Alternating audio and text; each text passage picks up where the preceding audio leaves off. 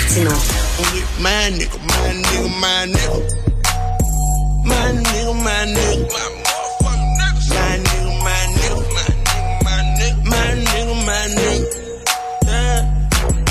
Alors, euh, Mathieu, pas besoin de te présenter ce chanteur-là parce qu'on sait que tu es un grand amateur de rap, surtout de gangster rap. Mathieu, alors, c'est la tune de...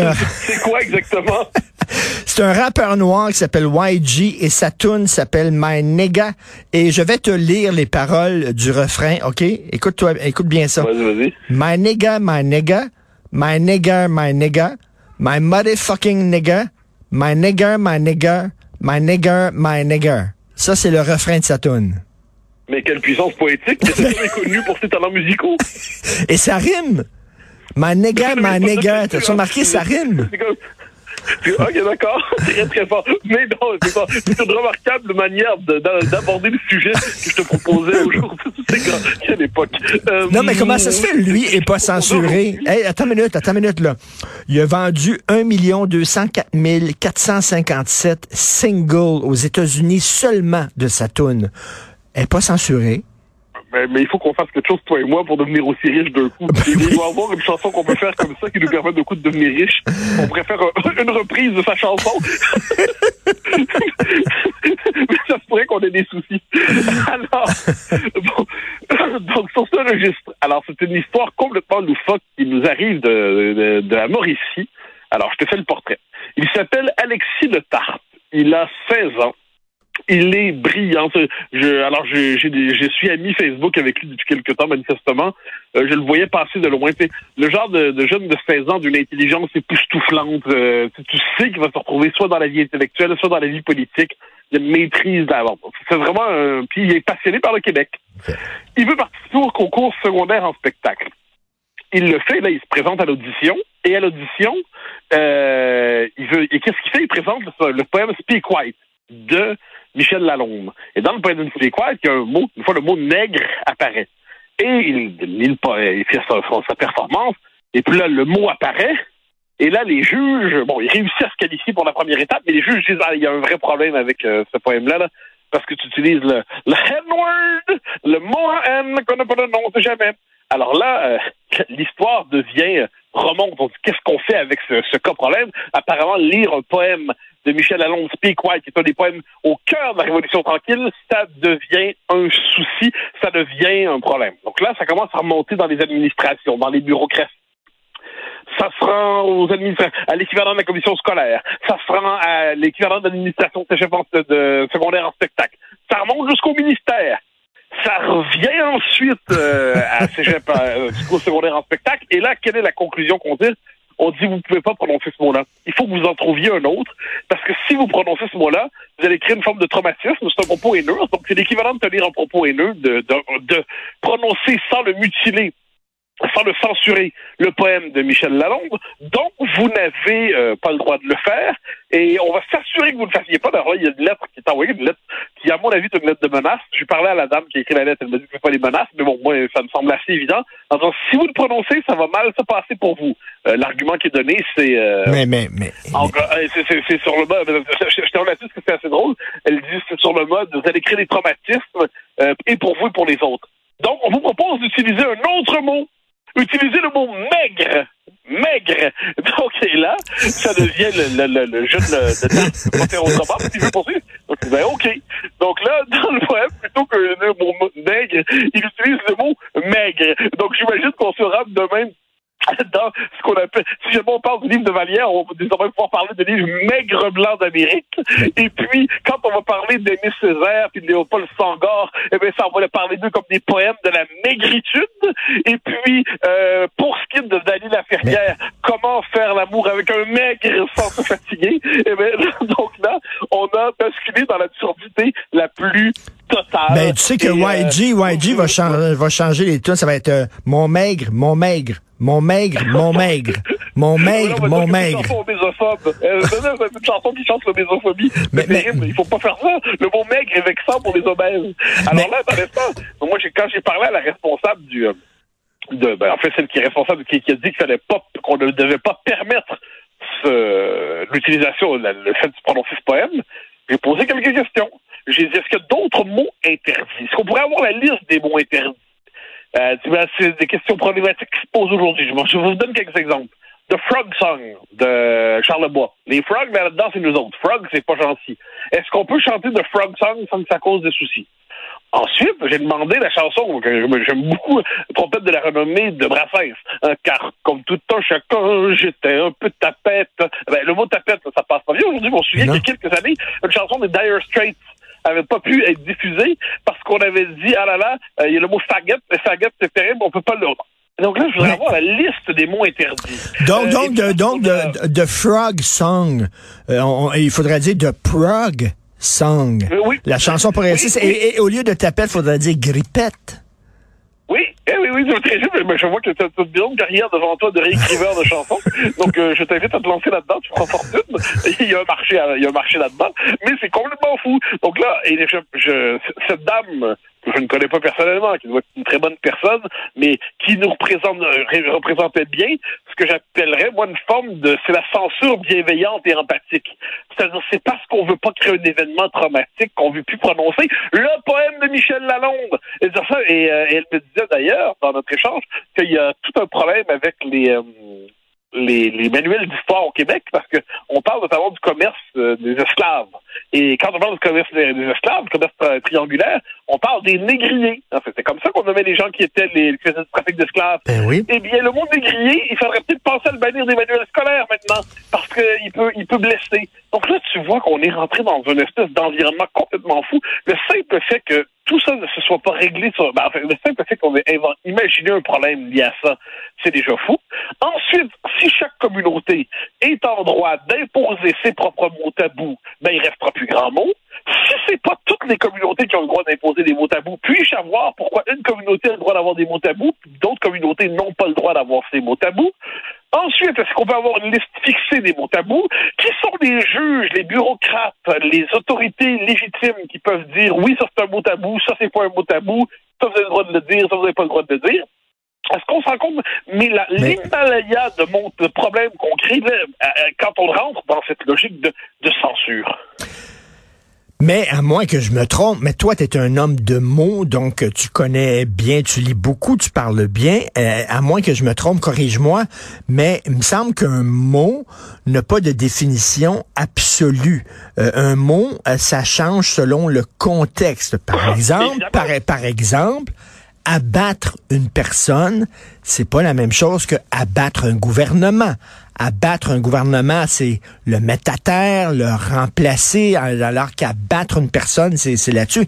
Donc, un, mot, faut, faut toujours tenir compte du contexte Ah, mais là, tu as quelque chose d'essentiel. Parce qu'on se trouve aujourd'hui des gens, je ne sais pas à qui je pense en disant ça, qui peuvent quelquefois prendre une phrase, la détacher de son contexte, et ensuite faire un communiqué de presse pour éviter tout le monde de dénoncer cette phrase, dénoncer de son contexte. Et quand, une, et, quand euh, une fois que c'est vu publiquement et qu'il a été établi que la phrase était sortie de son contexte, puis qu'elle ne dit pas ce qu'on lui faisait dire, la personne qui a créé ce communiqué de presse n'ira même pas s'excuser d'avoir fabriqué une fake news. Je sais que j'exagère, je sais que c'est pas possible, je sais que je vais trop loin, je sais que j'imagine quelque chose d'insensé. Si ça arrivait, ben, tout le monde dirait bordel, on a quand même soutenu une fake news. C'est quand même grave de mentir publiquement. C'est quand même grave de pas que tout le monde participe à ce, ce mensonge. Mais je sais que ça arrivera pas. Mais ben imagine si ça arrivait, on serait rendu loin en mot dit. Mais, mais, c'est, mais, mais, mais là, je reviens, je reviens toujours à l'arbitraire de ces règles-là, règles non écrites. Arbitraire. Comment ça se fait que YG, peut vendre des millions d'albums sans aucun problème, mais Yann Fleming, lui, on doit le censurer, puis Agatha Christie. C'est ça l'affaire, c'est que s'il y avait une règle... Mais une coche de plus loin, une coche de plus, tu te souviens du film, euh, est-ce que c'est The Ghost Rider par euh, Polanski? Ben oui. Je pense que c'est The Ghost Rider. Oui, c'est The Ghost Rider. Ouais, comment nomme-t-il dans le, dans le film le, personnage qui est joué par euh, Ewan McGregor? Ben, c'est un aide littéraire parce qu'il écrit, il écrit pour, euh, il écrit les mémoires du premier ministre britannique. mais oui, mais tu sais comment il se dit quand il te présente c'est quoi votre job? Tu sais, c'est un rédacteur, mais comment? Il dit je suis nègre. Pourquoi dit-il cela? Parce que c'est un mot, celui qui tient la plume pour un autre, le mot en français, c'est nègre. Si je suis le nègre, par exemple, si je tenais la plume pour un tel premier ministre, je serais le, le, ou en fait, surtout la plume discrète, si, je tenais la plume pour, euh, pour quelqu'un qui veut écrire un livre, mais il veut, est pas capable de l'écrire lui-même, puis je l'écris pour lui, je serais le nègre de cette personne. Le mot ici n'a pas la même signification. C'est juste le mot, là, donc il sonne très durement pour certains qui n'ont pas le, le souvenir de la polysémie des mots, du fait qu'ils ont plusieurs définitions. Donc là, est-ce qu'il faut désormais, quand on va regarder le film de Ghost Rider, est-ce qu'il va falloir l'écrivain fantôme, est-ce qu'il va falloir désormais refaire la traduction pour bannir l'utilisation de ce mot? Ça, m'intéresse donc, donc, ça va aller? Donc, j'imagine qu'on va censurer Aimé Césaire parce qu'il y a un recueil d'entretien avec le poète Aimé Césaire qui s'intitule Nègre, je suis nègre, je resterai. Oui, non, non, mais, donc, mais encore une fois, donc ça, tous les poètes de la décriture.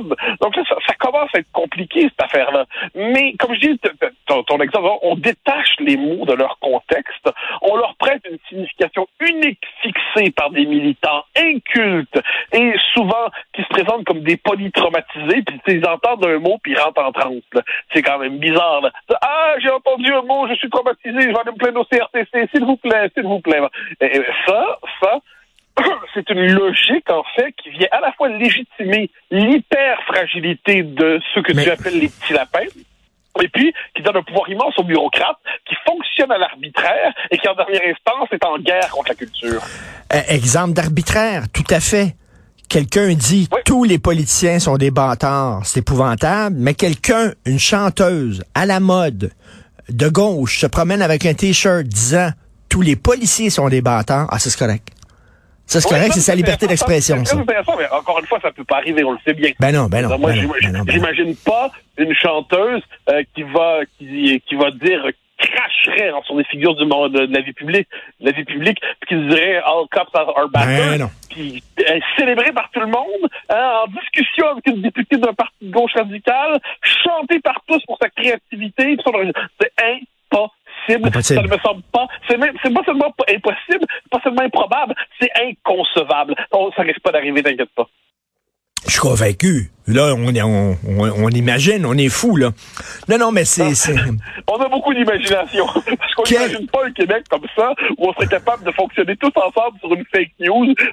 Euh, et ensuite, on serait, euh, comme on peut imaginer, on en parlait tantôt, ou comme, euh, justement, avec l'exemple que tu donnes, c'est impossible. Il y a des gens qu'on peut détester, puis quand on les déteste, tout le monde doit leur lancer une roche, d'autant que ça passe plus maintenant. Ça. On est rendu là, ça passe plus. moi, je, je peux pas qui est le gardien de la circulation, qui est le contrôleur de la circulation, qui dit ça passe, ça passe plus, ça passe, ça passe plus?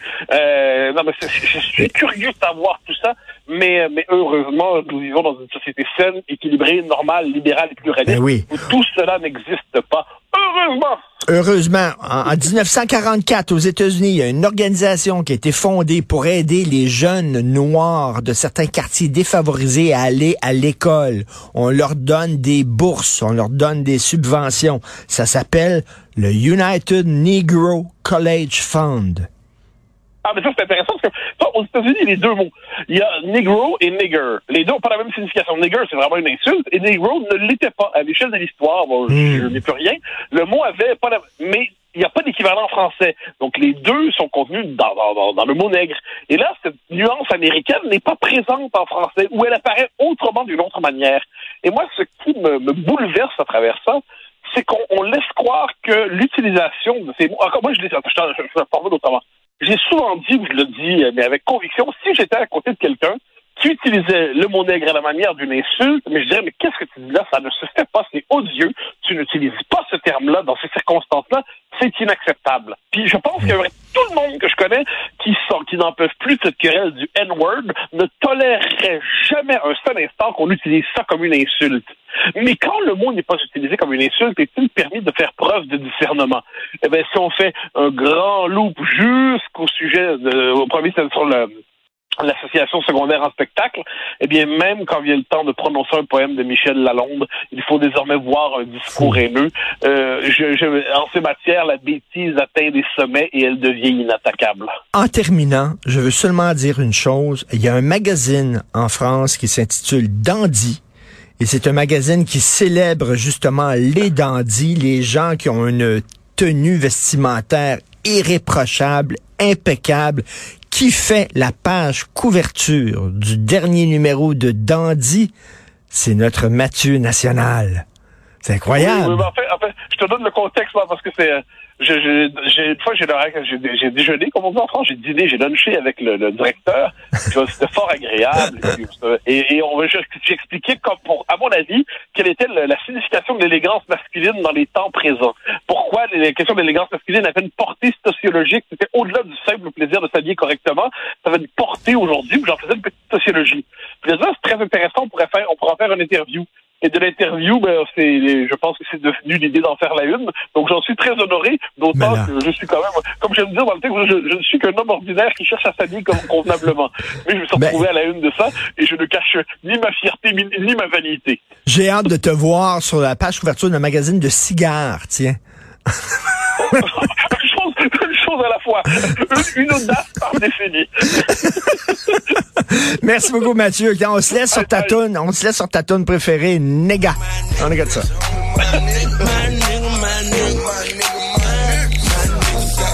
My nigga got weight. My nigga front of me, he the reason I'm straight.